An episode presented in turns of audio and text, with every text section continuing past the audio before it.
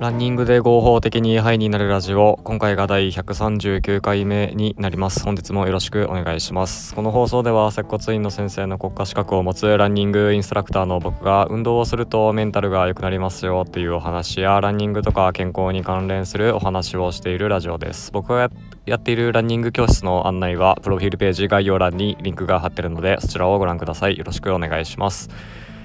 運動で合法的にハイになるっていうのはどういうことかっていうと運動すると気分が良くなる物質が脳内で分泌されるんでまあそれによって気分が前向きになったりストレスが減ったりっていう効果がありますで、えー、運動を生活に取り入れて、えー、毎日楽しく過ごしていきましょうということをテーマに、えー、お話ししております。えー、本日はですね運動すると何で頭が良くなるのか勉強ができるようになるのかっていうことをお話ししていこうと思います。最近はあ運動と学習のお話をしていることが多いんですけれども、えー、じゃあなんで、えー、良くなるのかっていうところですね。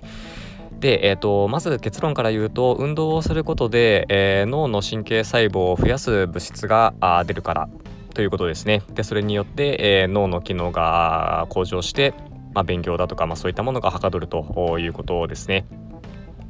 でですね、えーとまあ、これ脳を、え、成長させるものこれ何かっていうと脳由来神経栄養因子っていうそういうものがあるんですよね。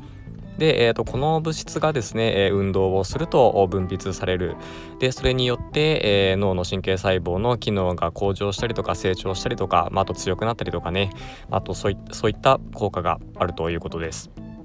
でマウスを使った実験では長く走ったマウスの脳ほどこの脳由来神経栄養因子が多くなったっていうことが分かっているということで、えー、まあ、運動するといいですよっていうことになりますね。で、えーと、ドイツの研究でなんですけれどもこれ人間を対象とした実験がありまして、え運動前より運動後の方が約 20%, 20早く単語を覚えられたという、まあ、そういう実験があるんですけれどでこの学習効率と脳由来神経栄養因子の値が、まあ、相関関係にあるということが分かったということですね。まあ、要は、えーと、学習効率が高いほど脳由来神経栄養因子も高いし、まあ、逆もしかりですね脳由来神経栄養因子の値が高いほど学習効率もいいと、まあ、そういう関係にあるっていうのが、えー、実験で分かったということですね。でこの由来神経栄養因子っていうのはあもう毎回毎回言ってますけど運動でね、えー、効率的に増やすことがあできるので、えー、運動っていうのはおおすすめですしまあ、その運動で、えー、学習効率が上がるっていうのも、まあ、こういったことが関係しているということでございます。えー、ということで今回はですね運動するとなんで勉強ができるようになるのかっていうことをお話ししました、えー、脳由来神経栄養因子っていうのが運動によって分泌されてそれによって、えー、脳の神経細胞があ強くなったりとかあ成長したりとか、まあ、そういったのがありますと。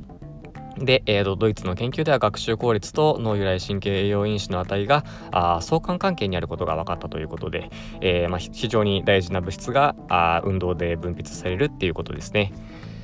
はいということで、えー、今回のお話はこれで終わります。何か参考になれば幸いです、えー、では本日もありがとうございました。